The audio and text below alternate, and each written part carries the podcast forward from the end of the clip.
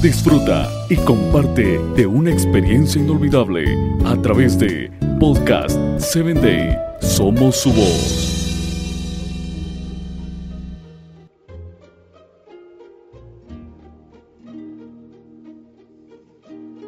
Bienvenido a Hombres de Valor.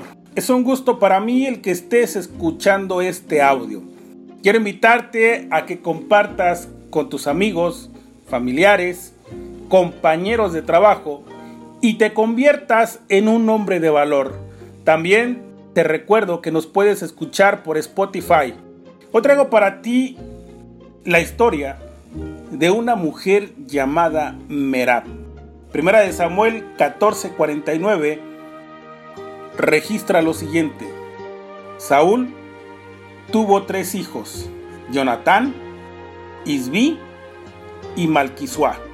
También tuvo dos hijas, la mayor se llama Merab y la menor Mical.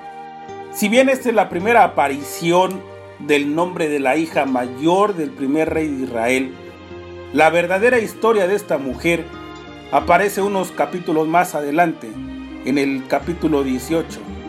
Un día, Saúl le dijo a David, aquí tienes a Merab, mi hija mayor, te la entrego por esposa, con la condición de que me sirvas con valentía, peleando las batallas del Señor. Saúl pensaba, será mejor que no muera por mi mano, sino a manos de los filisteos. La historia no termina allí. Sin embargo, cuando llega la fecha en que Saúl había de casar a su hija Merab con David, Saúl se la entregó por esposa a Adriel de Mejola. Otra vez, como en Génesis, ¿recuerdas? La promesa de una hija dada en casamiento es dejada sin efecto por un suegro envidioso y mentiroso. Y en su lugar Después del fraude, David recibió como esposa a Mical. Esta joven se enamoró del futuro rey de Israel.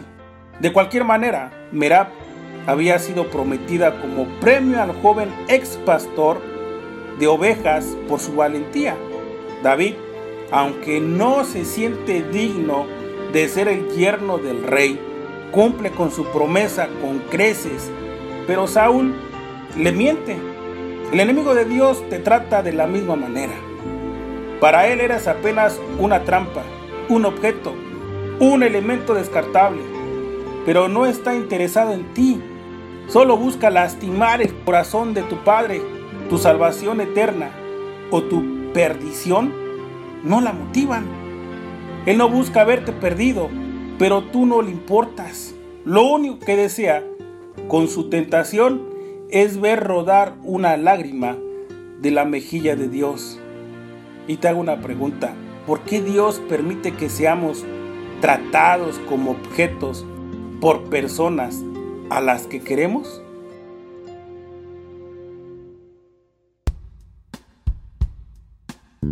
Síguenos en www.podcast7day.com. Hasta el próximo episodio.